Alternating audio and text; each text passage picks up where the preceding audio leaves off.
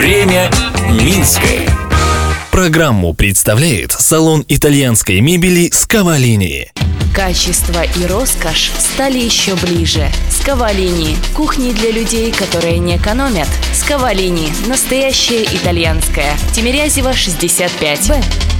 Привет! По столице прошлого, настоящего и будущего вы прогуляетесь вместе со мной, Людмилой Милославской. До Нового года осталось две недели. Сегодня расскажу, как город отмечал праздник в 20 веке. Время Минское. Вообще белорусы отмечали Новый год в разные даты. По языческим традициям праздник приходился на 1 марта, когда начинали сельскохозяйственные работы. С принятием христианства Новый год встречали 1 сентября.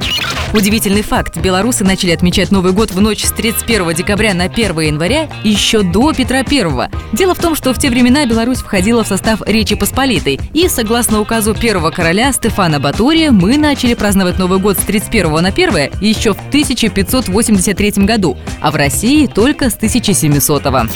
19 января 1912 года в газете «Минский листок» напечатали приглашение на благотворительный вечер, где угощали шампанским, фруктами и чаем. Входной билет стоил около 2 рублей, а вырученные средства отправлялись на помощь приюту подкидышей.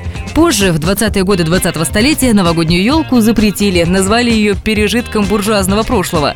Вновь отмечать зимний праздник с елкой стали только в 1935 году. В это же время появился и Дед Мороз последние годы зима больше похожа на осень, а раньше в Беларуси случались настоящие метеочудеса. Зима 1940 года выдалась самой морозной. 17 января на станции Толочин было минус 42. В эту же ночь в Минске было минус 39. Самым теплым Новым годом за всю историю метеонаблюдения оказался 2007 год. Температура воздуха в новогоднюю ночь не опускалась ниже 2,5 градусов.